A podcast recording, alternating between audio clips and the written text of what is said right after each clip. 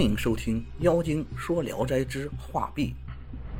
江西的孟龙潭与朱举人客居在京城，他们偶然来到一座寺院，见殿堂僧舍都不太宽敞，只有一位云游四方的老僧暂住在里面。老僧见有客人进门，便整理了一下衣服，出来迎接，引导他俩在寺内游览。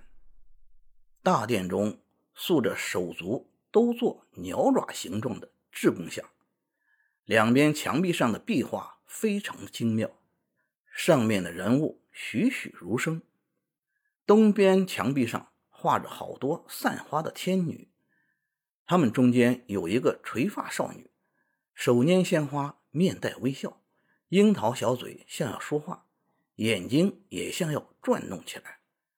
朱举人紧盯着他看了很久，不觉神摇意动，顿时沉浸在清新爱慕的凝思之中。渐渐的，他感到自己的身体飘飘忽忽，像是驾着云雾，已经来到了壁画中。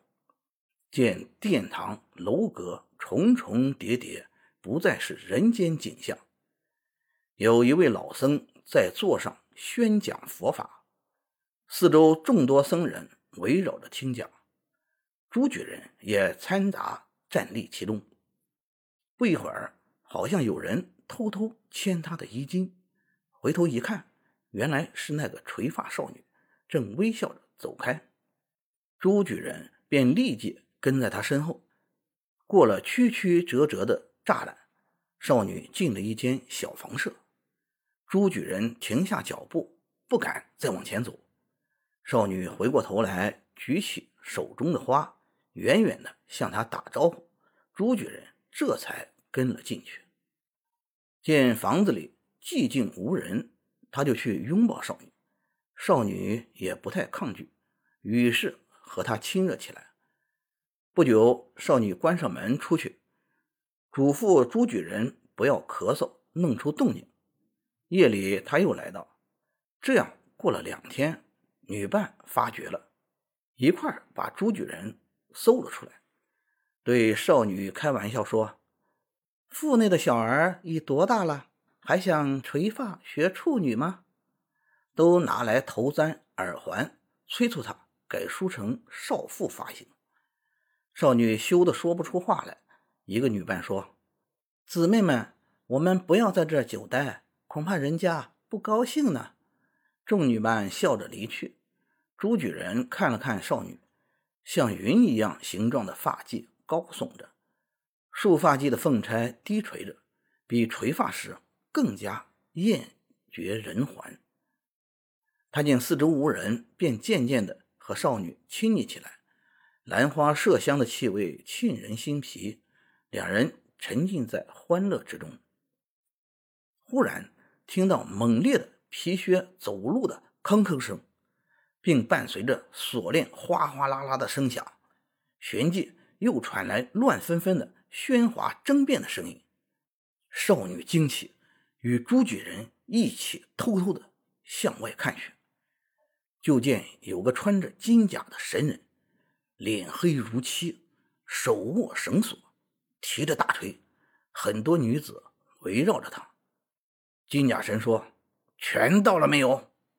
众女回答。已经全到了，他又说：“凡有藏匿下界凡人的，你们要立即告发，不要自己找罪受。”众女子同声说：“没有。”金甲神反转身来，像鱼鹰一样凶狠地看着周围，像要进行搜查。少女非常害怕，吓得面如死灰，慌张失措地对朱举人说。赶快藏到床底下，他自己则打开墙上的小门，仓皇逃去。朱举人趴在床底下，大气不敢出。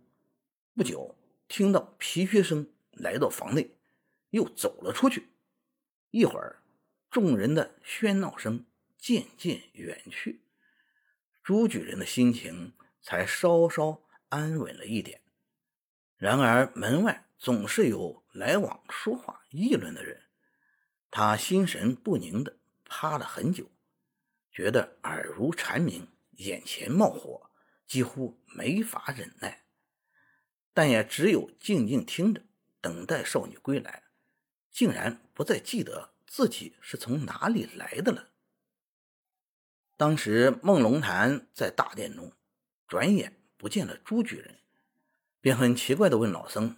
老僧笑着说：“去听宣讲佛法去了。”孟龙潭又问：“不知是在什么地方？”老僧回答说：“不远。”过了一会儿，老僧用手指弹着墙壁，呼唤说：“朱施主游玩了这么久了，怎么还不归来啊？”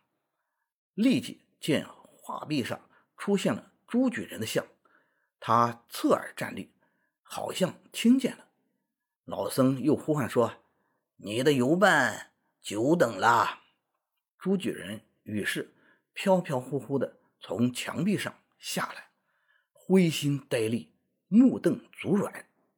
孟龙潭大为吃惊，慢慢问他：“原来朱举人刚才正伏在床下，听到叩墙声如雷，因此出房来听听看看。”这时，他们在看壁画上那个拈花少女，已是罗髻高翘，不再垂发了。